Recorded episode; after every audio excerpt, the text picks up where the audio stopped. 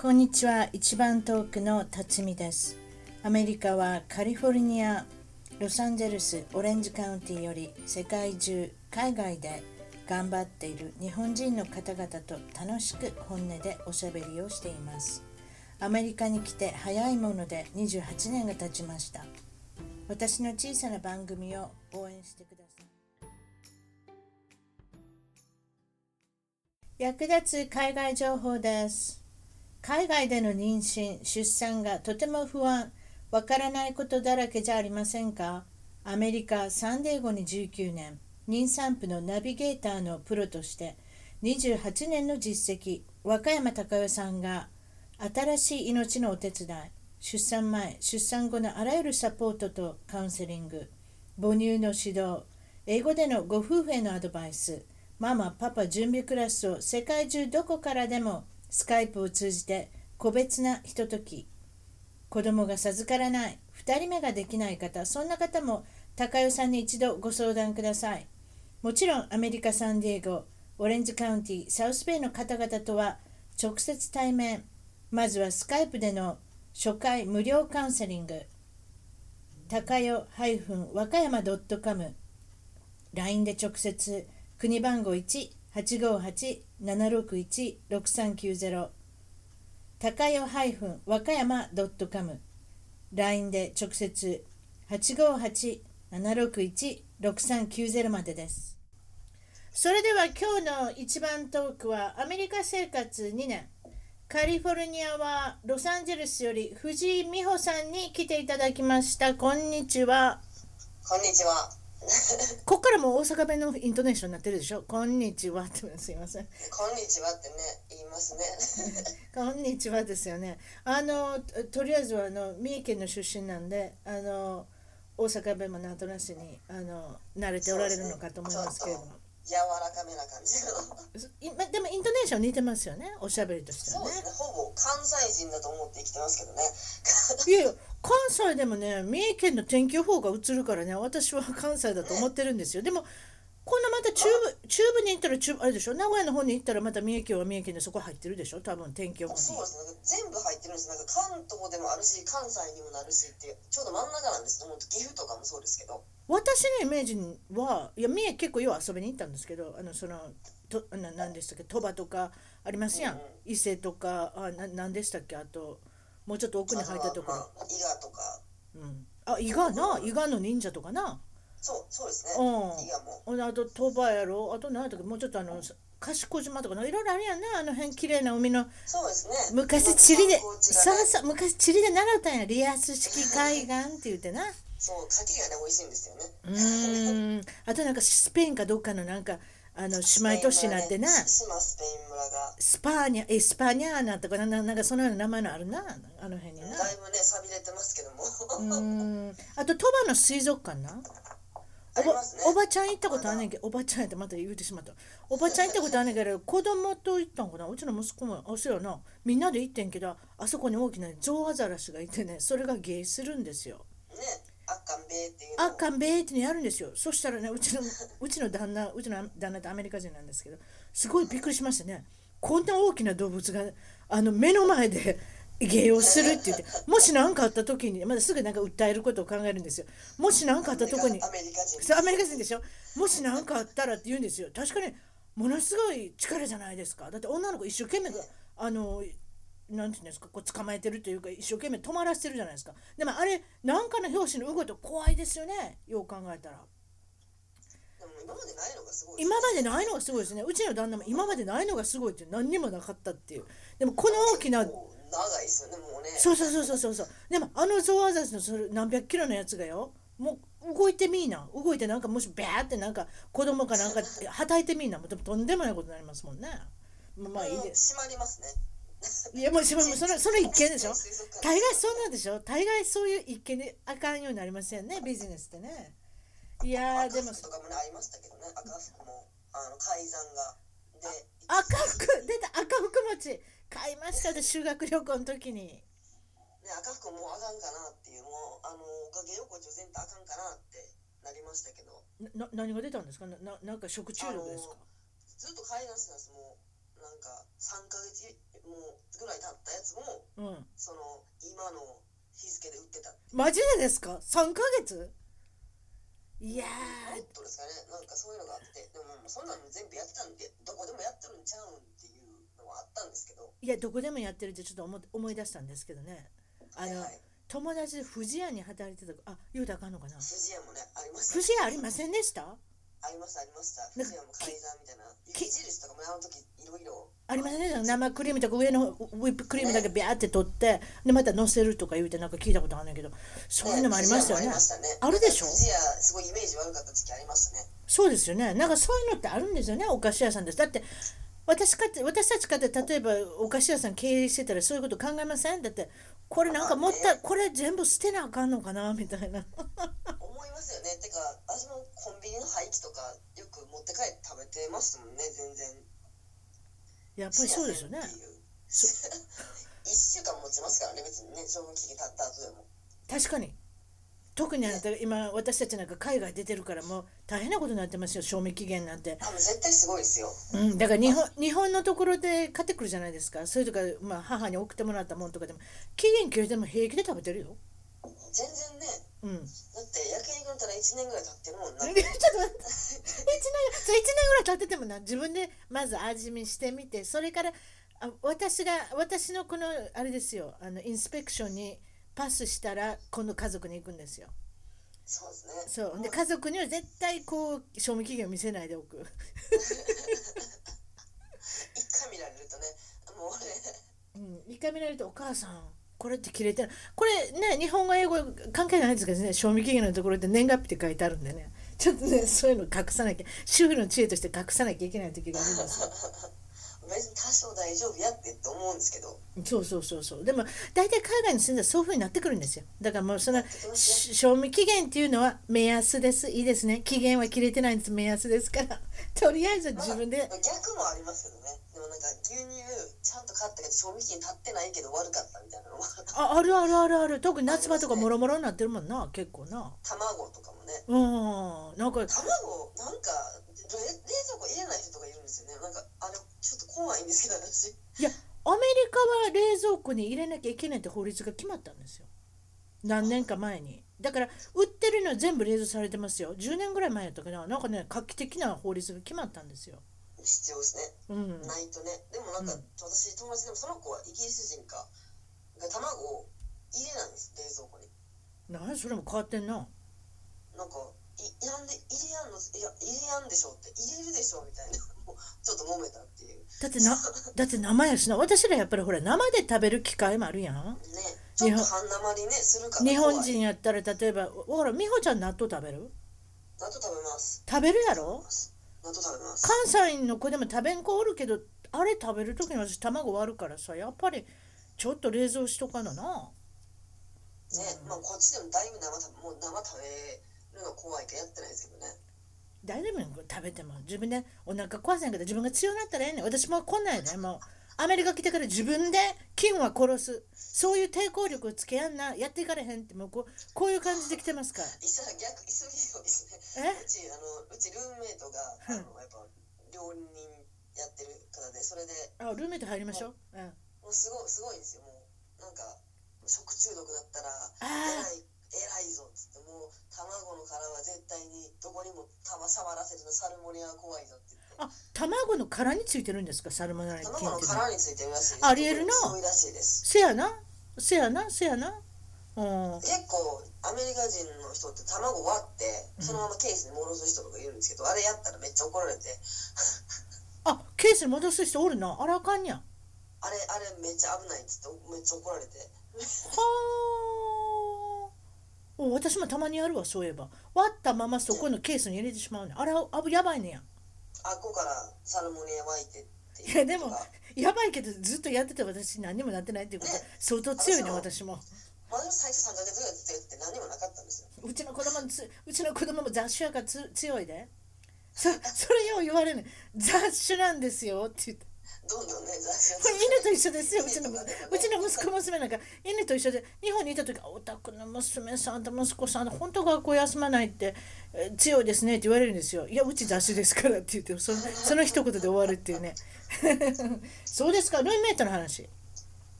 ルームメイトさんは今何人で暮らしておられるんですかもちろんそのロサンゼルスっていう土地柄あの借りるの高いですからねアパートとかね、ね、ルームメイトなしではなかなか、うん、絶対なかなか無理ですよ、はい、何人と暮らしてるの2人のね男の人もう結構年いってるからなんですけどあなた一人ですか男女の子一人そうですそれもそれで勇気あるなどうやって見つけてきたんそんなあもうインターネットですねインターネットで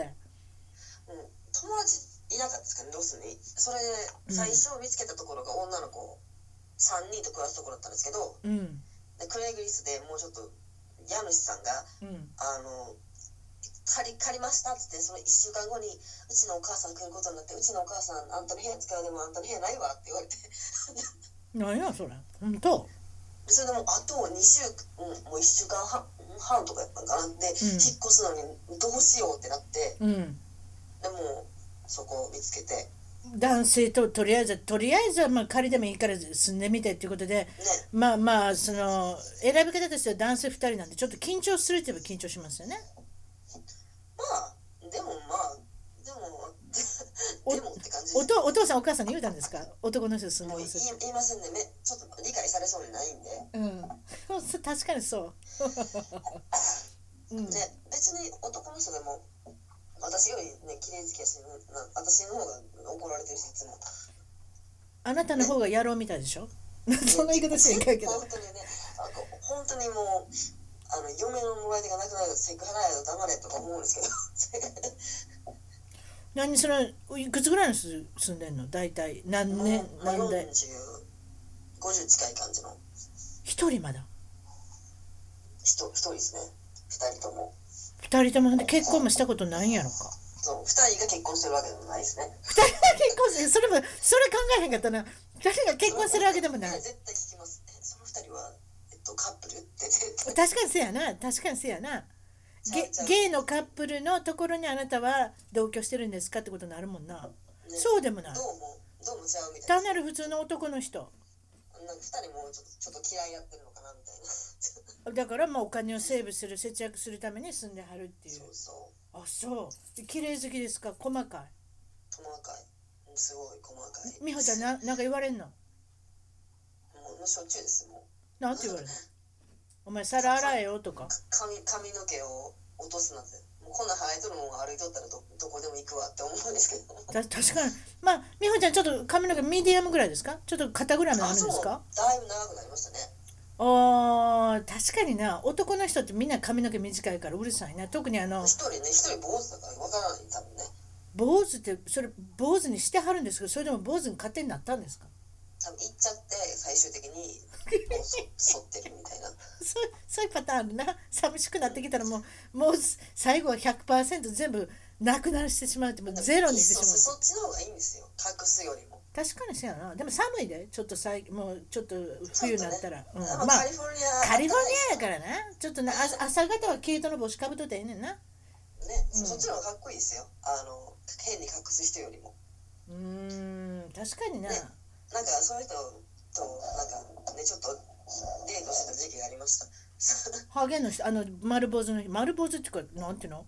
スキンょっとねこっちで2言う回しかね会わなかった2回であのちょっとハゲの話したらちょっともうその時ダメ だったディズニーディズニーのにか勤めてた方であのディズニー大好きなんで、うんうんデ言ィうてズたニーよなのスタジオとか紹介してくれて、うんあ素敵な人やなと思っててちょっと隠してんなっていうのがもう明らかやなっていう頭でああそうおです金を持かってるやろなと思ったんですけど、ん あのであ頭ちょっとああれはちょっともう明らかやなと思ってで見でてたもさ例えばそのまああなたこっちで芸能界のお仕事とか少しやっておられてもちろん学生もしておられるんですけどあのハゲてくる俳優さんとかハゲてくるエンターテインメントで芸能人やってる人大変やなあれお金辛いですよねなかなかねいやハゲと戦わんでいいんですよ最近はお金さえあれば植え付けれますからねお金あるのにもうその人も植えたらよかったのになえだから結局お金あれば植えればいいんですあの陽気いませんよ今なんかその俳優さん見てても植えてる人ジョン・トラボルタとかニコラス・ケイジとかあちとょっと結構もう明らかですうんあんなおかしいやんあんなおかしいやんそういうとかああととべおかしいですからねあとサッカー選手のベッカムなんかも早うからハゲてたからやってるしあとフットボールのトム・ブレイディとかあのあのみみんなもうハゲやんハゲやんハゲやんって言い方したらあかんけど薄なってきたら全部植え付けはるんですよものすごい痛いとかものすごい時間かかるとかあるけど最終的には自分の毛が伸びるらしいですよあれだから自分の毛なんですからリーブ21ですそういうことですか植毛ですよね結局ねねねうんああなた結構あれですかそれでその先ほど細かいこと言われるって言ったけれども血液型が AB AB です AB って珍しいでしょ何パーセントとかそういう部類でしょ、ね日本人で一番少ない全世界でも一番少ない血液型でもそう一番ではないのもっと変な血液型いっぱいあるけど4部類にすると少ない方 AB, AB プラスとかマイナスとかあるけどプラあスプラスですあそプラスそこまで珍しくないっていうあそうま、マイナスやとさらに難し珍しいらしいですでも関係ないあんまりねあ結局血液が血液は誰からももらえるあ誰からもらえんの誰からももらえますどの血液型もヒヒットするんですけどんあげれないんです人に AB でしかあげれないそれそれええやっちゃななんか自分のもんは自分のもんっていう人のもんもひ自分のもんっていうねジャイアンみたいな血液型あそう AB って10%ぐらい5%なんかちょっと少ないですよねあそうなんですななんかそんな少ないいやアメリカでも少ないですよねねなんか全部のとこでも少ないらしいですで血液うんそう血液型の話だけどアメリカ人で血液型知らん人いっぱいおるしなねもうこれ信じるの日本人だけで日本人ってほら必ずよう聞くやん何座ですかとか何の血液型ですか何とでかすかは聞かれませんこの人すごい気にしません聞いてますねよう聞いてますねなんとかサインですかって言ってあんなん言そうのてねサインやったらそれやわみたいなああだから日本でいう血液型の部類はサインですね結局だから星座ですよね、星座でもそうそううん、そそそれれだだかからすごいなんか知った出てくるねらいつもの癖で血液型とか外人に聞いたら知らんっていう人も結構おるしねまあ4つしかタイプないけど人間4つで分けようっても結構む無茶な話ではありますけどね12個の方がまだ説得力ありそうまあでもその国として言われてるのは日本は A 型が多いねでアメリカは一応 O 型が多いんですってよ、そういう雰囲気ですようね、んお目覚ましが今乗ったうん、あ目覚ましですかすごいあ今起きる予定だったんですねわかりましたでかいね目覚まし持ってるんですよ昔起きれなくてうん、なんか昔ながらの音でしたね面白かったですね効果音みたいで面白いですねそれでお酒の失敗談があるおっしゃったそんな感じですねかお酒がね弱いんですよもうあのすごい典型的な日 本人声聞いてたらなんか強そうな感じがするんですけど言われません強そうです 見た目もね強そうって言われますなんか沖縄とかの出身ですから聞かれたりちょっと待って沖縄ですかって三重県が沖縄ですかそうですか九州とかねそういう顔に見られるんですよああそうなんおそう父さん強い顔あちょっと強めの顔そうですか確かに確かにインパクトありますねねあのおだから写真見せていただいたらねなんかあお酒強いでしょなんか底なしに飲めそうな気がしたんですけどね私実はでもなんですよ全然大丈夫であ大丈夫ダメで結局ボッカのショットとかあるじゃないですかこっち行ってバーとかってああと人の家とか行ってそのあのねみんな結構ねボッカのショットがダメなんですかテキーラショットとかあんなのやってみたんですもうかあんなんダメですねやってで2時間酔うてで2時間酔うても帰るわって帰るわって立ったらもう何も見えないっていう見えないわ足は取られてるわって感じねもうもう戻すまで元に戻らないっていう戻したらね元に戻るからねそれはすごいなと思ったんですけど うーんあのね私は聞いたところによるとアジア人の人っていうのはこのアルコール度っていうかアルコールを分解するのものすごい遅いんですって。ねだからどうせもう腹に溜まった状態でだからもう戻してもそのままもう出てきたっていう飲んだやつがねうん、だから そういう言い方したらあれやけどアメリカ人の人って立って飲むじゃないですかこっちってこれ立ちながらバーで飲むガンガンビール飲むでも必ずおお手洗い行って出すからまた飲むんですよでも日本人とかあのそのほあいわゆるこのアジア人の人は座って飲まなきゃ足取られるからこけてしまうんですよ立ちながら飲んでたらねありますよだか私らまあそういう文具で居酒屋とかはねやっぱ座るところが多いのは、そうそうそうそうそうもうちょっとつまんで食べながら飲むとか座って飲むとかだからそういうねあのー体質的な問題が全然違ってくるんですねこれね、ううんん、それで発音でこ、ま、笑われたことがあるとおっしゃってそういうことそう発音やっぱね絶対必ずねあのコーラ頼もうと思うじゃないですかね、うんコーラ頼むと絶対あのなんでチンコの話しとるねみたいな感じになるってコークに聞こえるコーコークに聞こえるっていう話ですねコうとして、 COKE のコカ・コーラのコークがね、 COCK になってしまうってことですね。うん、でもそういうふうに思ったらなんかちょっとあれやな意味深な感じになるな。あの疲疲れてる時とか、もうあんま喋りたくない時に注文したらそうなってくる。けどばば場所にもよりけりやな。でもなんかそれが相手が男性の店員さんやったらそうですかそうですかそんなに欲しいですかっていやちょっと待ってちょっとやらしいです ね。 嬉しい嬉しいなとかね似合ってするでしょ似合って絶対するでしょそうですかそういうふうに僕のそういうものが欲しいんですかっていやそういうことではないですけれどもそうですかほんで美穂ちゃんの名前がこれ名前もひあれやねんな難しいねんちょっとうん、名前ってほら例えば長い名前の子とかでさ健太郎とかさそんな名前の子やったら健にしてしまうとか短くしてしまわなきゃ言ってもらえない覚えてもらえない言えなないんちゃらとかも結構ねなかなかそうそうトリッキーな、そうそうなんもでもなんかもう発音ができないのもあるみたいですねうんゆうちゃんもうみーちゃんも使わないですからねもうねあそうそうそうそうそうそうほんであなたは美穂ちゃんですけどなんて言われるの私あのもう自分のねスタンドアップとかネタにしてるんですけど、あのみほであの誕生日にケーキをもらいましてはい、でジョージって友達も誕生日が2日前でうんだから美穂とジョージってこう名前をボンボンと置いてもらったんですけどうんそのミーとホーの間にものすごいでっかいスペースが空いてましてうん、でどう見ても「あのマイホールジョージ」って書いてあるっていうあー確かにそういうふうにあれやね「マイ」って呼んでしまうねこっちの人多分ねねどうせマイケルとか MI うねんだから うんうんマイそうそ「マイホーやん」ってうい言やっーてでも本当にだからアメリカ名をつける人とかいろいろありますよね日本人でもあのなんとかと呼んでくださいってなんか結構すごい名前がついてる人もいるじゃないですほからなんかあんたその顔でそんなにはきらきらびやかな名前ついとるんかいっていうのがね結構どどどんなな私シャーリーっていう人がいましたよ それもドッキリ顔に似合うシャーリーって顔に似合うシャそんーなことリーっ言うんてですよあなたの顔でシャーリーですかみたいな日本人の人いましたよでもあねその日本人の発音でまた言われるとまたちょっとおもろいですね。カタカナ発音ですもんねそれはね、もう本当にチャーリーって言われたら、まあ、オッケー、チャーリーって思うけど、チャーリーですって言われたらちょっとどうかな。うんえでも例えばさそのそのニックネームっていうかそのアメリカ名つけるのでもさ日本人ができない発音ってあれ L ね今のシャーリーリーやったら L のリーがなかなか難しいじゃないですかあんまりそういうの入れるなよなとかと思いませんねそういうのをとりあえずつけようよ。とりあえずはなんかカタカナっていうよりもどっちかって言ったら L とかのそういうの選んだらよくないんちゃうみたいななんかそんな感じありますけどねあ私もあの語学学校の時に中国人の友達いっぱいの中国人もなかなかすごいですけどね、うんあのつけ方が、うんどうもストロベリーですみたいなどどうしたみたいなありえるああとね あと日本人の人でね赤ちゃんの名前にあの例えばトミーとかってもういきなりトミーってつくつけてしまいはんねん TOMMY いやあれは用字っぽいですねちょっとねえ違う違うあれはこにするとねあれは短縮ですやんトーマスの短縮やから結局本名はトーマスってつけたらあかんわけよだからトーマス鈴木とかね知識でがもそれが知識がないからトミーとかってもういきなりトミーになってるわけよほなどうなるかって言うたら今度学校行ったらバカにされんだよあんなん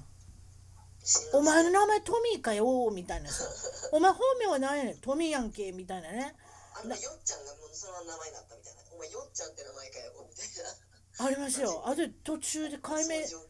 私途中で解明した人知ってるもんそれであそう親に言いますよね親にそれつけられておかしいから嫌やから解明するとか言うなかなだかかねらやっぱりやっぱりだから気ぃつけなあかんのですよもうだからもう名前とかつけるときはもうもうみんなにいろいろ聞いてあのまともなことにしてあげてほん本当になんか一生一生ってことないけどやっぱ気になりますやんね、ねうん、それで日本語でもな名前でもね、まあ、今いろいろ若い子の名前英語にしたらちょっとやばいなっていうの結構ありますけどねちょっと言うてくれちょなんかありますよねたまにねえ何でしたっけなんか英語の単語でそれはつけるのどうなんっていうのがあったんです何やっか、たか何やったかな思い出せへうん、ん収録ではちょっとえ全然思い出せへんあわ行かわわかったほな次行きましょうかあのとりあえずきましょう行きましょう全然こ思いれで出せ何ないんで今度病気の名前ねありますやんあの日本でいうヘルペス口にあのなんかヘルペスねプチプチでできるやつでしょ唇のとこに、結構ねなんて言うたんですかねアメリカで発音がねちゃってうん、アメリカでなんて言うたんですか、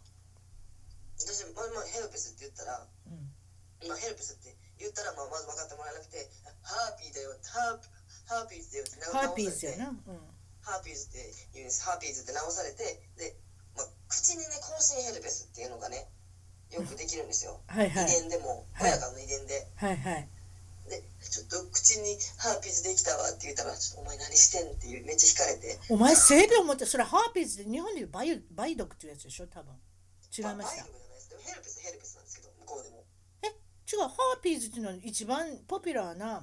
あの一番みんながかかるっていうかポピュラーな性病ですよハーピーズっていうのはだから日本でいう梅毒じゃないですそかの性病にかかったお前誰のいやサブってんみたいないや普通だって性病かけて誰にも言えへんねあんまり人にはなねあんまり公表せへんやろそれで口にできたとかっていうから何考えてんのこの姉ちゃんと思われるよなそうそう、うんでそれがね高度層はってこっちでは言うっていううんこうだだから結局あの風邪でできた口の荒れてるっていうかねねそういうとでこもですねあれあれ一緒なんですよあれ一緒でできて誰か性器に触れたら口でうんうつるんですよ普通にヘルペスとして性病そうですそうですああそうやろなそりゃそうやろ性器にとできたら性病なんですよただ思うあ確かにだからまあ一緒なんですよ結局確かにでコールソーできてる時にそういうことしちゃダメなんですよ 美穂ちゃんのスローガン そう風邪をひいてる時は口を使うなとそう、ね、寝とこうなるほどわかりましたそして最近その、まあ、もちろんそのこっち来て女優女優をしてる時もあるしコメディアンしてる時もあるし女優をしててなんと初のベッドシーンに挑んだそういうことですかそうなんです 何をしたんですな何あそういうことですよ何をしたんですかなんかドキドキしますねもう日本でまるで期待されてもなかったんでこっち来て、ねうんちょっとそういう感じの役をやってほしいってことになりうんで、まあ、行ったわけですよ初めてやっとドキドキするなこれは何オーディションかなんかをするわけですかでオーディションはオーディションでオーディションってどっから見つけてくるのインターネットにあるんですか足インターネットですねでだから昔のバラエティとかそういうふうなあれでしょ雑誌で見ていくような感じでしょ多分そうですねその雑誌がインターネットになったなっただけですねなってるやつとかもあるんですよ、はいはいはいなんか本当にもうそこから全部クラスファイドのノリでそこでオーディションを行ってどのようなフィルムだったんですかどんな映画に出たんですかなんかうーんちょっとサイファイチックなうん、感じの、うん、ちょちょっとサイファイみたいな感じですかね、サイファイの中であなたが出てくるんですか そう私でも私リアルの人間だったんですね、まうあ、んそれもまたその話に絡んでくるんですけど、うんあのでまあ行ってその現場にうんで相手誰かなってなったらこう70歳ぐらいの、ね、おじいちゃんだったんですけ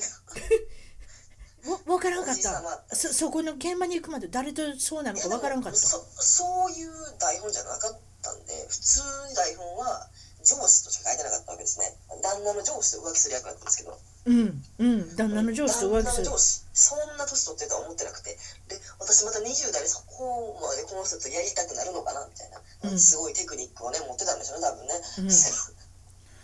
ほいであれええどうぞ まあやりましていややりませんってあなたでも裸すっぱだかでやるんですか足足あの乳首にテープだけ貼って 乳首にテープ履いてパンツも履いてんのパンツ履いてますパンツとりあえず相手はあい相手も履いてますパンツだけ履いてる相手もパンツだけ履いて一応やるんですかでなんかちょっとドンキースタイルみたいな感じでもう見えないじゃないですか前からねみたいなドギースタイルをやったんですかの、うん、まあまあまあ別にやってるように見えるあやってるように演じたんですかそうそうそうそうドキドキしますねそうですか70歳なかなかドキドキしなかったですけどねど でも向こうのだ向こうの男性はドキドキしてるようなアクションはなかったんですか別に だっ多て分もう70歳ですからちょっとねやっぱ経験がね豊富でそうでしょそうでしょもうそんなのもうピースオブケーキだよみたいな感じで ああそうかそれがずっとやってきはったし美穂ちゃんは美穂ちゃんで初めてだしででもまあ若い時はねこんなんよくあったけど最近やってへんわと言ってましたけどねおちょっとなんか私汗あれあの手に汗が出てきたんですけれどもなんかちょっとそうですかまあでそれでねうまくやったわけですよねうんでまあうまくやって他の現場に行ったんですねうんでその映画がリアルの世界とちょっと現実逃避をする主人公が現実逃避する世界っていうのがあるわけですねうんうんでも現実逃避する世界のかかなんか女優さんがうんあのちょ現場に行ったらうん2人の男性と同時にやってたんですね シーンですけどね映画の中でですけどうん同時にベッドシーンをやってたわけですようんなんかすごい展開ですねなんてもう不条理な世の中なんだと思いまして考監督さんはこっちの人ですかアメリカ人のか人韓国人の方だったんですね韓国から来た韓国人の人がこう短いショートフィルムみたいなのを作ってあるわけですかそうですねなかなかねあのセンスのあるね監督さんだったんですけどうねーんなんかすごいですね、まあ、そうやってもちろんオーディションばっかり行ってあの受けてきてもちろんそうですねうまいこといく場合もあるけれどもダメだって言われる場合もあるんですよねだからねもうほとんどダメだっていつもねオーディション終わったらあもうこれは受かったわっていつも思うんですけどまあ大体うん受かってないですねあそう なんあそうかほんなら七転び八起きでいかなあかんまあそういうことですね芸能界なんかねうーんそうですかそれでまああの、まあ、漫談コメディアンはいこっちでいう感じですよねそれでまだ日本ではまだ女性の例えば漫談師っていうのは珍しいでしょまあまず漫談自体があんまりこうジャンメジャーなジャンルって確立されてないうん確かにね私もその今日本の事情分かってませんけれども昔だと明石家さんまさんぐらいしか私分かりませんもん漫談が漫できる談師人っってていうジャンルはねもうなんか本当に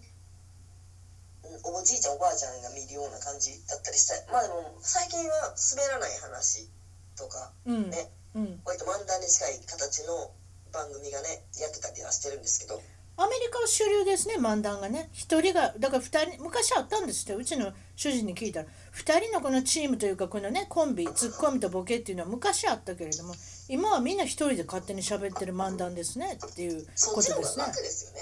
どっちなのどっどっちあの漫談の方がネあ漫談タの方が楽でしょうだって練習家で自分で勝手にやってりゃいいわけやしあとやっぱり自分で一人ができできることがそれ多いっていうのは多いんですけどなかなか話考えるの難しいですよね自分でネタ考えて自分で喋ってる分にはそれが一番楽じゃないですかちょ一回で日本でネタ作ったことあるの難しいですよ漫才はあ漫才のネタ作ったことあんのそういや漫才人難しいのために作ったんですよ自分のためじゃないあああなたがライターになったんですかそうですそうかなんですそうなんです甘いことセンスのない漫才師のうんうんとショーをやることになりましてでうんもあまりにセンスないから代わりに作ってあげたことがあって、うん私を作ってあげる言うてそうですかうもんうもうどうしようもないぐらいスランプで彼女たちが、もうどうしようがないからおおもろいコンビだったんですよあのイラン人のイライラン人で日本人日本で生まれて日本で育ったイラン人の子と、まあ、日本人の子が2人でやってた漫才だったんですけどうんもうのまあでもコンビの今の感じ聞いてたら面白いとかユニークではあるけれどねやっぱりしゃ面白いですねいろいろねイランの話しようやってねうん言うんですけどなかなかなちょっとお笑いのせなんかこう方向性がちょっとよくわからないツボがねやっぱずれてると結構きついところあるんですよね彼女のツボがちょっとずれてたんで確かにそれはありますねあとやっぱつ、ね、人が笑うものが分かってないとうんやっぱなかなか厳しいですねツボずれてる人漫才師になるのかなり厳しいやろうなと思うんですけど難しいですね笑いの感覚っていうのは国によって違いますねだから私なんかでもこっちに長いこと言いますけれどもアメリカの笑いと日本の笑いっていうのは全違い然ますねちゃいますからねだから笑うところがずれたら受けないってことですよ逆にそ日本れの方が厳しいあそれ日本の方が日本の笑いの方が難しいなと思いますねあのまあこっちで私がまあ外国人だから笑われるってところもあったりはするんですけど確か日に本もう、のね、笑いはクリーンなんですよねめちゃくちゃああはいはいもうとにかく下ネタ言わない宗教の話しない政治の話しないっつったらあ確かにそうやな何の話したらあ確かにそうやなこっち行って下ネタ宗教スポーツ政治そんなばっかりやもんね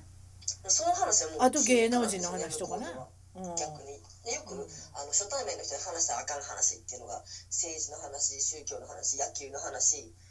下ネタは絶対すんなっていううんね、まあうんそれがもうかなり近いですねお笑いでもしたらあかんっていう確かにであとあなた女の子あのコメディアンっておレズビアン多ない 私それすごい気になって美穂ちゃん可愛いからのなんかあ狙われてんのちゃうかなみたいな私のイメージはアメリカのコメディアンイコール80%女性はレズビアンってイメージがあるんですよな狙われてませんが大丈夫ですかあ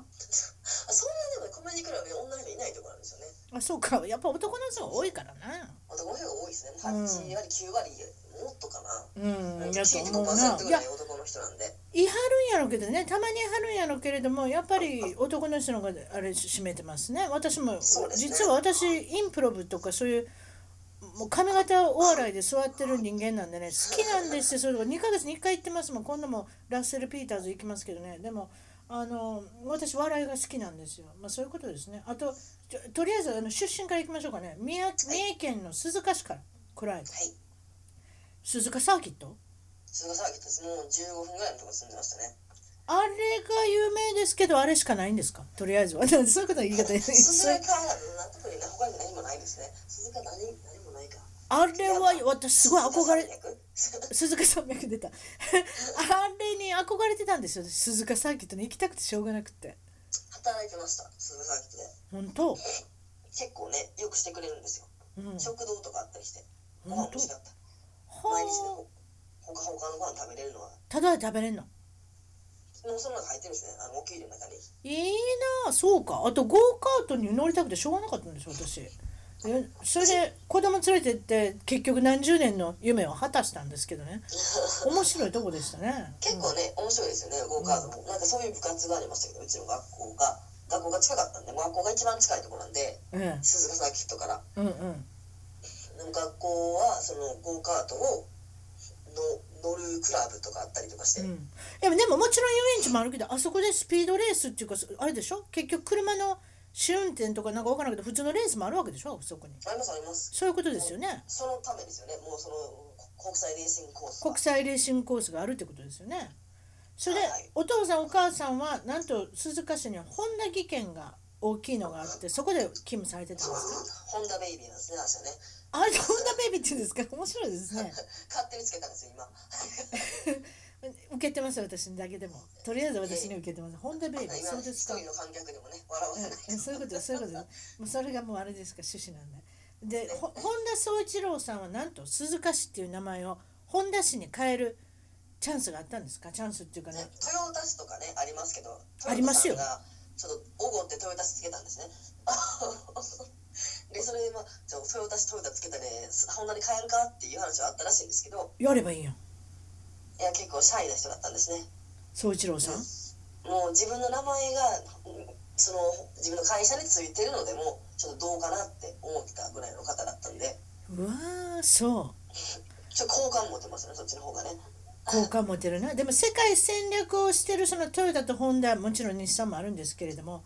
ホンダのイメージそのアメリカのコマーシャル見てるやん昨日も見てたけどはいはい中途半端やねんなんとなくそのちょっと推しの弱さが出てますよね昨日もなトラックやんホンダホンダの車でなんだっけリッジなんとかってないあのまあまあトラックまあトヨタやったらあのタンドラやんなこっちで言うとタンドラっていうこうトラックのすごいピックアップとかそう男のイメージであれやでスペースシャ売れなかったのが結構大きいですね。こそれめめちゃめちゃ大きいに決まってるやんトヨタなんかあの小さいピックアップでやでトヨタあトヨタちゃんはスペースシャトルを引いたりやなこれぐらい強いタフさがあるっていうなんかその男っぽいこのトラックのイメージ出してコマーシャルやったらおーってなるやんで昨日見ててんホンダのコマーシャルワールドシリーズの時にほんならホンダなんか可愛いね相変わらずこんだけこんだけ荷物が詰めますよとかね、こんなにクリーンなイメージをちょっと若干出しすぎなんかねほんでうちのうちの主人も「これ何のためにこんなことしてんのトラック売るんやったらもうちょっとなんかなんか奇抜に行かなあかんのちゃうんかいな」みたいな。なんかそういうなんか中途半端さで可愛いっていうかなんかなんかそういうキュートな感じで攻めるんですけどねちょっとねお利口さんなんですよね。そう優等生キャラなんですちょっとね。もうちょっと奇抜ななんか世界戦略の仕方があるんじゃないかとコマーシャルだけで思いますけどねこの人はちょっと下手なんですね。売り方がね。うんうん若干日本でもやっぱトヨタとかにね比べるとトヨタとかは売り方うまいですから。うんもうちょっとねなんとかしな売ってき売ゃっ。てっていうね名古屋とか、あの愛知のレックがめっちゃされてますから結構ね。うん、なんそのか点ねちょっとね。なんかちょっと昨日のコマーシャル見ててなんか自分のアプリで作ったようななんかコマーシャルですねあれ可愛くできてびっくりしましたわそういうとこはなんか売りなんでしょうけどね。なんとなくこう人に好かれたいみたいな。そうそう そうそうシビックとかアコードとかそんなんしかもう思いつけへんもんそれがみんなポシャってるんやんだってはっきり言ってあでもアメリカ、まあ、そうですねアメリカだともうシビックとかあの辺の主流でも日本だともうシビックももう生産終了してるんであそうなのそうなんですもう全然ラインナップが違うんですよあ知らんかったこっちはやっぱシビック伝説っていうかなんでシビこっちはまック それがおかしいねみんなに聞くやんなんでシビック飲んでんのななんでそうやって決めたんやって燃費それだけみん な燃費それでそうするとね、あのー、あっちの方がいいかなと思うんですよね。あの、何だっけ、名前が出てこなくなった。トヨタの。そうだねえっコロと、ナ何でしたっけあじゃあコロナじゃうカローラトヨタの一番、カローラ、店の名前ですね。 何だっけメートリックス一番、一番売れてるやつ。ああああそうカムリめっちゃ静かな走るやつですね。何だっけああプリウスプリウスです。プリウスあプリウスはああれなうんうんうんああれは安い車ではないけどな燃費はね、ああれはめちゃめちゃあるやんだって51マイルとかなんかそうなんちゃうギャロンで燃費むちゃくちゃいいですから。うんあれはめちゃめちゃでもおお高いであれ買おうと思ったらそんな安い車ではないで人引きますけどね、プリウスは。あプリウスはね、静かなんで、人引きます。人引きますやでうちうちの旦那ちょっとこの間まで乗ってましたプリウス人気づかないじゃないですか、後ろにいても。あれは音あすごいあれですねあの音しないですから。しないですねあとスピードもあんまり出ないからあれでスピーディングティケットっていうか速度違反してたらみんな笑われますよお前なんでこんなのスピード違反できんねんっていうだからね、俺おじいちゃんの車やってうちのお父さんも言うんですよね。あれはあのかおじいちゃんのための車やからっていう。うんまあ、そ年寄りの車そうやから。年寄りの車をうちの旦那は乗ってたんですいませんいやでもあの長距離走るじゃないですかロサンゼルスとかってちょっと行くにも30キロちょっと行くにも50キロってあんな毎日ですからだからそういう車燃費のいい車っていうのは絶対流行りますよこっちではい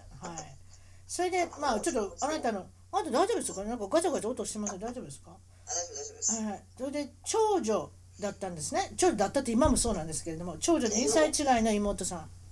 い。ななんか悪くてね。仲悪いんですかなんか悪いですね。あそうなんかやっぱり AB 型となんか違うんですかもううちのお母さんの股から生まれてきたってことぐらいに共通点は何もないんですよ。うん真逆で。ということはお母さんチームとお父さんチームと分かれるってことですかあなたお父さんチーム嘘お父さんチームですね。血で液型で分かれてるんですよ。お父さ A んの型2人がくっついて、はい AB 型2人がくっついて。あお父さん AB なんやあそうか私は AB ですね。ほんほんほそんっから私 AB もらいました。はあそうでその2つのチームでずっとやってこられて小さい頃から目立ちたがり口が達者もうね、ませたね。あの、よくヒーローショーとかあるじゃないですか。うんね、おあの店とかでやってる。はいはいはいそのとこね、絶対出てくるんですよ。も目立ちたがりだからう目立ちたがりだから。はあ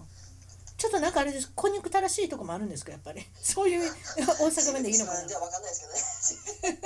けどね。小学校5年ぐらいにえあ小学校5年間埼玉県に行ったんです関東に殴り込みですかあいや殴り込みに行ったわけじゃないですけど、まあ、ホンダの関係で行かれたんでしょうそねうで多す分ねね。まああっちにまたちっちゃい、ちっちゃいじゃないか、ちょっと大きい、2番目の大きい工場があるのかな。うん狭山の方に。はいはいでそれで今度また三重県の鈴鹿の方に帰ってこられるそんな感じですそうかですね。うんはいは帰い帰ってきて。帰ってきて演劇部に入学あ入部はい。これね小学校にあったんですか演劇部っていうのがありました、ありました。うんうんなかなかね、先生一生懸命やってらっしゃる方々で、うんいろいろやらせてもらって、うんうんうんうんまあまあ楽しいなという。性格も目立ちたがりですしちょうどいいですよね演劇部に入ってそれで応援そがしてうん何あの子役とかもやりたかったんですよね。あの劇団ひまわりみたい なの。劇団ひまわり出た劇団ひまわりひまわりでやるひらがなで書くやつですねね、で応援団長もやったんですかどっかでそうですね。応援団長やって、うんね、あの一緒にね、応援な副応援団長にね、栗林くんっていうね、あの男の子がやってくれたんですけど、栗林くんまた変わったことに栗林左京って言うんですけどね、今何やってるんですよね。栗左林にね京都の京ですか左京かね左に左京あのはい相棒みたいなね、はい左京はいはいさ左京くん左京くん今何やってんのかな。副団長のあなたのファンだったんですか栗林さん佐京君ちょっとなんかそういう感じの子でうん本当はすごくていつも尊敬してるんですよみたいなそういうタイプの子でほうそうそうですかあのなんなんとも言えやんねやりたいけどなんでお前がついてくるんやとは思ってたんですけどそういう方につ疲れてたのかもしれませんねそれで中学校で本格的に劇団それこそひまわりのような所所属したんですか劇団に そうですね劇団まああのいても立ってもいられなくなり私何もやってないぞと思って何かやりたいなと思って、はい電話帳ではい唯一あった劇団のとこに電話かけて、はいもう三重県でちゃんとした劇団ってなんか2個ぐらいしかないプロプロでやってるとこに2個ぐらいしかないらしくてはいそうその一うちの1個だったんですけど、うんうんうんでまあ学校とかのね芸術発表会とかに行ったりして、うんうん、結構遠くまで行かなきゃいけなかったんじゃないです週まあ末とか一番でも遠くても兵庫とかあ兵庫かでも三重県やったら相当なんか距離ありそうですねありますねそこそこご苦労様でしたそうですかそれじゃあ私と同じ近鉄沿線だったんですね多分ねねまあ近鉄ですよ基本的に近鉄沿線 JR 大阪線です JR はねほぼなんか1時間に1本しか来ないんで JR はあー、まああの辺関西のあの辺は近鉄線強いですからね一一あうち家の前が駅だったんですけど JR のあそうなんそうなんですそうなんですうんでも高いし、あ高くはないのかな、高い、あそうでもないのか、まあ、お値段もあれですけど、まあ、結構、1時間に1本しか来ないんで、あそれはあれですねそうですかそんな使わないですようんね。うんうんうんそれで中学校の受験もされてそうなんですね。珍しくないですか中学受験ってそうでもないんですかあ、でも私、周り私周りがみんなやってたんで、あそな仲いい子たちが受験するって言うから、うおうじゃあ私も塾行くわっつったけど、勉強嫌いなことに気づいて、うんもうほんと勉強できなかったんですよね。めちゃくちゃ怒られたことありました、先生に。なんて怒られたなんでお前は勉強せんねやって怒られたなもうお親が金払ってるから先生もね怒らんわけにいかんのやろうけどうんうん親にも「お前なんで勉強してないのに塾行くねん」って怒られてそうなんやで中学受験してとりあえず受かるんですね一つ受かったとこそうなんろですよ受かるのがクリスチャン系の女子校ですかそれがね難しいんですよ女子校は中が中でその友達作りとか難しいんですかもうね私も友達いなくなりましてもう1年経たんうちに冬ぐらいにもう友達いなくてマジでですか難しそうですね女性ばっかりでねああ難しいですよ女の子怖いですよ女の子もだって背中合わせになって背中のその背中から「あのちょ美穂ちゃんちょっと荒れちゃう」って話してくるんですようわーやっぱり思春期にね女子だけでいるっていうのは不健康なんじゃないですかねえ不健康ですあるよ意味私はそういうふうに思いますけどねこの男子校男子校でもそうですよ男子校もそうやっぱ男女共学が不自然といえば自然だと思いますけどねだからなんかもうその後3年行ってうん共学行ったと若干男の子との接しが分かんなくなりましたけどねあそうそうそうそうそうそうそうそうそういう人いっぱいいるやっぱり女子校分からんけど女子校で育ったとか女子中学でそのね女子校っていう高校っていうんかな学校かそれで育った人ってちょっとやっぱり性格ちょっと違う感じがせんでもないですけどねね大きくなってもねうんなんとなく男性の付き合い方が苦手やっていうところうは、ん、ちょっとちょっと距離を離してちょっと眺めてるっていうかねいやそれ6年行ったらもっとですよだって本当に先生って先生も男の人2人3人ぐらいしかいないんですよそれもすごいなだってうちもだ日本人の先生でも2人ぐらいしかいなかったですもんね日本人の男の人って2人でも英語の先生はみんな男の人でしたで結構いけずな感じのシスターっていうんですかあの甘さそうね甘さいたんですもうかシスターはねもうなんともならないんですよ 本当に憎たらしい人たちばっかりで、うんで私も辞める時にうん「辞めます」って言ったら「あんたはどこに行っても成功せん」って言われましたねいやそんなこと言うなしかしえ本当ですよ将来の生徒を育てるあのねでもねこれまた話しなしたら長いけど私シスターっていうのも不自然だと思う不自然だと思うんですよ結局女子校にもう一生いるわけでしょその人は女子校っていうか女子ばっかりで女の世界にねでその男とも付き合うたらいかんもちろん結婚もしたらいかんもな何でもいかんいかんいかんで育ててる育ってる人っていうのはものすごいやっかみあると思うんですよ自由にできる美穂ちゃんやみたりいまな。すよ自由にできる美穂ちゃん見てねなんかクソとか思うん違いますかジェラシーまっだていねうのかな、私が羽ばたいていく時に言われましたからであなたもその時気づかなかったけど今ちょっと大人になってそう思うでしょねちょっとかわいそうですよね買わず不自然ですもん私私あのお寺のお坊さんで尼さんやってて気が狂った人知ってますもん一人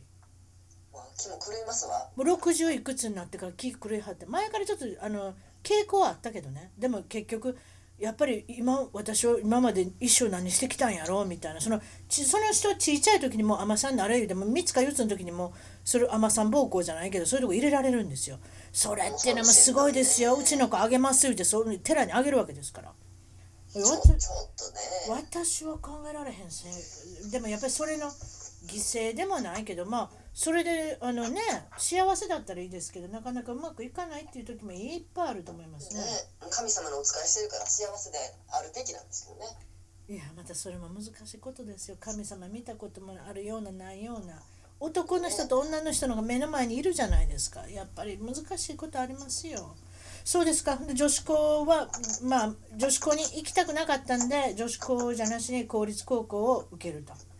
それそうなんですねでで最後と友達がねもう一人だけいたんですよ一人の友達がもう無視されてもうわかんなと思って、うんやめようってなって、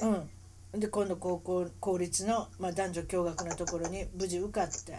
でなそかなかねちょっとおバカなところだったんですけど、まあね、いけやいかいいけやんよりマシやといういねやまあとりあえず男と女とどっちもおんねんからそれで行きましょうね でそれでそれでまあでうまいこと言ったんでしょまあそれでその後ねあの一生懸命なぎなたをやりましておうはいはいなぎなたクラブに入ってあのなぎなたって言ったら女女性のイメージが強いですけどやっぱりなぎなたって女性でしょもう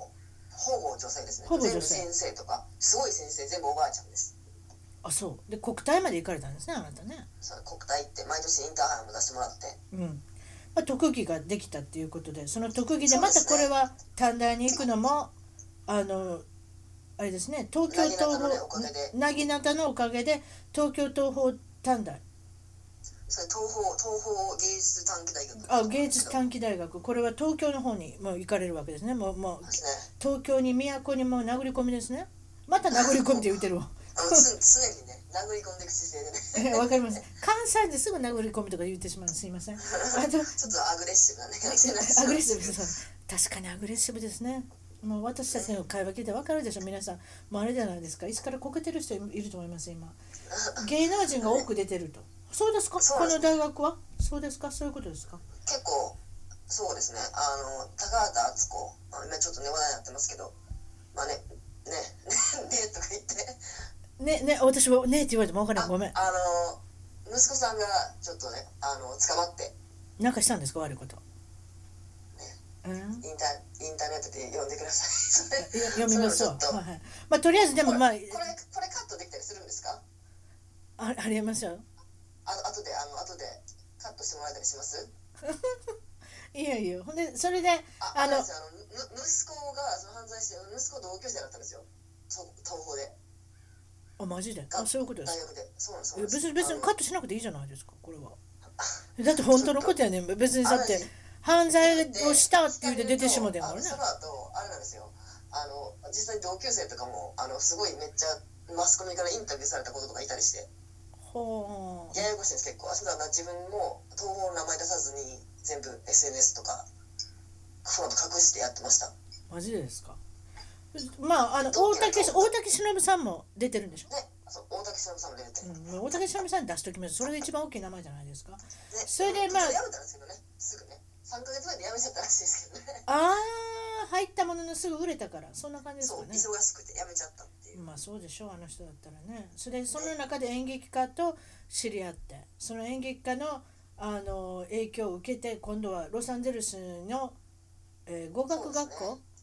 ちょっと海外でやってらっしゃるあの演出家の先生に出会いまして、うんうんそっからまあ、とりあえずアメリカの西海岸の、まあ、ロサンゼルス近郊にあるリバーサイドの語学学校に行くことになるんですねそれでとりあえずのそれもさ盛んみたいなもんですよもうなんでそんなとこ行かされんねんっていう確かにうん何もない砂漠のようなところに連れて行かれまました、あベッドタウンっていうかねロサンゼルスに通勤をするには、ああ家買うのも家買うのも高いしリバースそうリあ遠いんですけどねリバーサイドやったらお金払ったら家持てるかなみたいな距離ですねものすごい遠いですね、うん、もうすぐ遠いですね通ってますよでも結構みんな暑いですよあめちゃめちゃ暑いねでそこに語学学校とりあえずはまああの英語上手だったんですかそうでもなかった日もう本で私もう何にも喋れなくて中学英語も怪しいぐらいだったんですねあそうそんな感じのところでとりあ嫌いだえずったんですもう、ね、英語がねあんまりねでもまあまあ語学学校から始めたらまあ英語も伸びるしでも実際まで英語力が伸びたのはなんとリバーサイドで彼氏ができたんですか恋愛留そう恋愛留学やっぱね彼氏できると早いですよどうやって見つけたのあ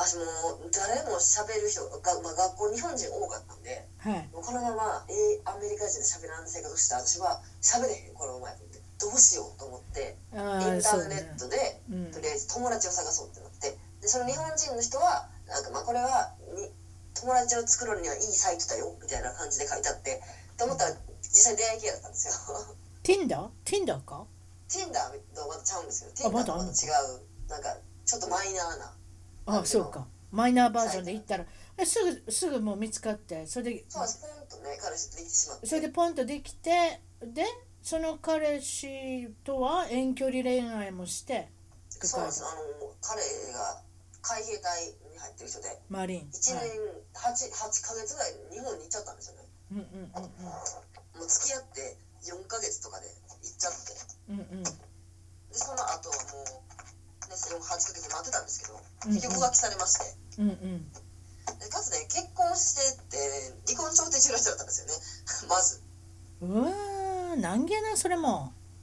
ややこしいねうん、離婚調停中に彼女ができてしまってその分かれへんしなそれが怖いねんなねでも離婚調停だから離婚とか全部決まった後やったら別にまあいいんですよなんか彼待ってるだけだったんですよねあのカリフォルニア遅いんでうん、全部ああ手続きめちゃめちゃ長いことかかりますね何年ってかかりますねうんだからそれを待ってるだけだったんでもう問題はなかったんですよ子供さんはあいないですいないですふーんほんでそれ何なんで分かったんその例えばそう浮気してある自分で言わはんのもう最初に言い言われましたね自分で言うのもう最初に指輪してたんですよ。何をしてたああ結婚指輪指輪してたんです指輪。だ指輪はいはいはいはいはいはいったんで、あもう結婚してるって聞いたの私も。それは聞くわなしてるんやけど離婚中なんやって言われたの最初にあね。そのはい人はいはいはいその人ね。でもその人と別れまして、はいはいその後また付き合った人がいるんですディズニーランドで出会った人と。そうなんだその付きそのそれ面白い付き合ってたかんでらすディズニーランドで出会うだけであんたディズニーランドふらふら歩いててそんな声かけられたことないけどなんかディズニーランドってあれなんですね隠れたシークレットな催し物があるんですよあそこって例えばね今日はコスチュームの日とかななんかいろいろあるんですよね今日は私ちょうど出会った日がダッパーデイっていうレトロな、ね、よん1950年代の格好をして、うんあのディズニーランドに行きましょうってイベントの日に。そうインターネットのグループみたいなのに入ったらその中にいたんですよその人そがの男の子がはいはいはいはいそうですでまあ出会いましてそれで声かけられたわけですがそれシングルの集まり結局あでもそう独身者のそんなんでもなかったのほーカップルとかもいてでもまあ一人でいている人もいてはってでその人も一人だったんででまああどうもってなってそれはなんかどどっかで市役所前とかそんなの市役所あるメインホールやったっけああいうところでみんなであの集まるんですかああそういうこと本当にかああの広場のあたりあーそうかそうあの一番そうでしょょ一番初めのところのとこでしょだからそこでそうですそうですみんなで「ああこんにちはこの催しもできました美穂です」って言ったらその子がおったわけやそれでまあ仲良くなってうん付き合いましょうってことになりまして、うんでその後、まあ、彼をフェイスブックに追加したらあの結婚してて離婚調停中だったんですねまたまたそんなんもう見つけちゃったんですよ。うーんそのその分かり方もあれフェイスブックっていうのもあれなんやなこっちゃな嫌ですよ。フェイスブックよう嫌です聞くわややこしいなもう本当に過去のこと全部あれなんか元カノとかなんで消さんねんって私もすぐ消しますよね。写真とかせやなあの管理をな怠ったら大変なことになるぞ、本当にね。うん、全部もうぶちまけてるからなたまに他のアプリを使ってチェックアウトとかでこう知らないうちに、うんその行った場所がうん、フェイスブックに反映されたりするんですよ。あれ怖いですよ。あありますよあとよくほらあのウェブサイトでさ Google でチェックインしますかとか Facebook でチェックインしましたかとか言う言われるやんあれでチェックインあれ全部ねあれチェックインしたら全部情報ブワーって流れますからねもう止められないですよねもうね。止めない止めないもうみみんな何してるか全部分かってしまうもんそうなるとあなたの動私きが気をつけてても誰かが絶対流しますそようそうあなたの動きが全部どっかでも伝わってるってことですよクリックすればするほどねだからそれでもやめてる人も知ってるし私フェイスブックで浮気がバレてあのやめた人とか知ってますよこっちであれなんですよもうまずね浮気をしないことですねそっからで すね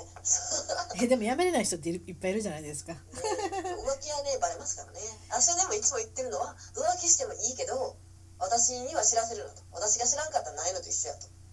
確かにだからもうやるんやったら墓場まで持ってってくれって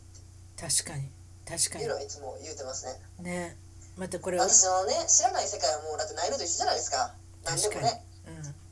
また嘘の上手な人と上手じゃない人とおるしな、またね嘘つく、うん、嘘つけない人もいるでしょ正直すぎてなんていうのかな、うん、相手を傷つけるっていうかねそれもちょっと傷そういうの管理できない人はもうねいややらない方がいいんですよできないんだからどうせそういうことそういうことだお女の人2人3人一緒にこうねあの散らばしといて付き合いするのはいいけれども全員が全員を幸せにできなかったらやめたらええねんねなんかお前は管理できる人は仕事もできそうですけどねそうそうお前は器用じゃだから政治家に多いやん政治家に浮気してる人多いっていうのはああいうこと上手なんよ二股三股ってかけれてで時間がないない忙しいっていう割には忙しいことしてるんですよそういうところで、うん 自分で忙しくて、まあ、彼も実際採用の方はもうお金がないやん最近ってそうてるから他の子にうんうんそうでってしょ感じでしたねお感金じがないねんそう時間もお金もないねんって言い出しますよ最終ちょ的っ にと情けないですねもうやめてください ほんで今は演劇学校に通ってロサンゼルスの方に引っ越しされてきはいはてそれでそそうのなんですよ女優をあのハリウッドの女優もちろん目指しておられるっていうことではいコメディアンの方もあの頑張っていきたいど最終的にはどっちの方に行きたいんですか女優コメディ女優アンですまあでもなんかトム・ハンクスみたいになったんですけどねなんかこうコメディが出てきたけど真剣なのもやるよねみたいなトム・ハンクスか私のおばちゃんの一番好きなやつあの人が出てきたらまあまあな映画も素晴らしくなるっていうねねあそうの人ですけどね人柄もねすごいいい人ですからめっちゃいい人ですよ普通のあの毎日のあの生活してる時もよくたまに映ってますけどいい人ですよね私も一回見たことありますけどね一回あのドジャーススタジアムで見ましたあそうなんそうなんですそうなんです、うんドジャーススタジアム開幕戦に行ったらいました、うんいましたロサンゼル、ドジャース行ったら誰かに会うな絶対な、で誰かに会いますねしかも開幕戦だったんでいっぱい人いました、うん、あと見てほしいという芸能人なはそれがわざわざ行くとかなそういう感じですよねうんそれでまあ今はそのビザワーキングビザが出るように頑張っておられるんですよねいなんとかねで頑張ってるっていうのは結局いろんな経験を積んだら履歴書にいっぱい書けることがあったらビザがもらえるって感じですかねそうですねなるほど、うやっぱん、それでね最後いつも言ってもらってるのはトップ5今日は海外ぶち切れ第5位からいきましょうか、5番って書いてある照り焼き照り焼きはそんなにポピュラーな料理ではないのにって書いてあるでもしょっちゅう言われません「照り焼き美味しいよね」って言って多分中国人の人だったらあの「オレンジチキン美味しいよね」って言われるの聞き飽きてると思うんですけど、うんそういう感じですねパンダエクスプレスですかごめんなさい照り焼きってブリが一番有名ですけどみたいなうーんそうね照り焼きイコールチキンっていうふうにこっちではもう決まってますからねあれってなんか毎日食べてんのみたいなふうにでもねあれを作って持ってって絶対受けますよそれは絶対言えてそうまですすねだからもう辰巳イコール照り焼きみたいななんかそういうイメージがあるん であ楽のですねだって照り焼きあれソース買ってきてつけてねちょっと焼いたらそうそう下味つけてちょんちょんって焼けば大大丈夫やねんけど絶対受けるこれどうやって作ったんとかもええってそんな大層なことやってないっちゅうねんな、 ねうん、ねまあ、唐揚げとかめんどくさいですからね結構ねそっちの方がいいかも照り焼きはそうですよ結構簡単にあとカルボナーラがまずいなんですカかルボナーラカルボナーラって知日って本ますよ風のカルボナーラに慣れてるとうんうんパッサパッサのなんかカチカチのうんカルボナーラ出てくるの悲しいですよどこで頼んだん普通のイタリア料理屋さんとかそのイタリア料理屋さんです特にアメリカのイタリア料理屋さんは本当に美味しくないあそうなんあそうやなカカルボルボナナーラーラ美美味しいもんな日本でなベーコン入ってるねベーコンがカリカリっとしたやつが入ってるんでしょ生クリームとか入っててうん、私ね邪道なんですけどね割とカルボナーラで美味しいと思ったんでコーナーズベーカリーって安いとこがあるんですよ本当ですか10ドル以下で食べれるんですよえいいこ大きいやつですかコーナーズベーカリーってチェーン店ですねダラスのテキサスから来たチェーン店ですけれどえも、ー行ったことないですあれ10ドル以下にしたら美味しいなこれそうですこかれ食べてみてください私コンボで頼む食べんでますサラダとカルボナーラのコンボ頼むんですけれども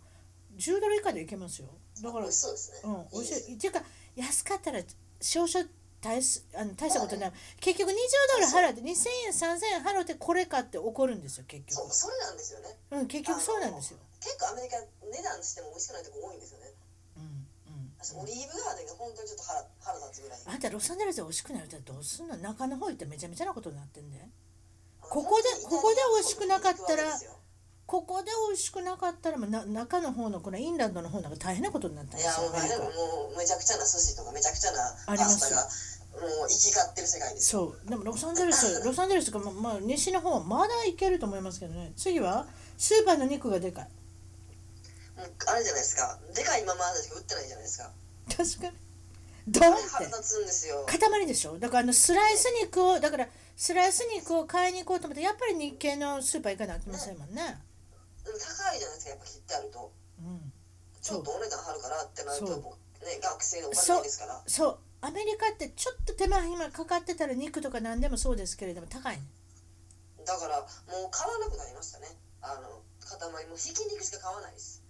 確かに そうなってきますよドンってやった結局あれはオーブン料理とかそういったところであとスロークックとかそうそういうところに使わなあかんので、でかいままでいけるってことなんでしょうけでどもねそれでももうその後く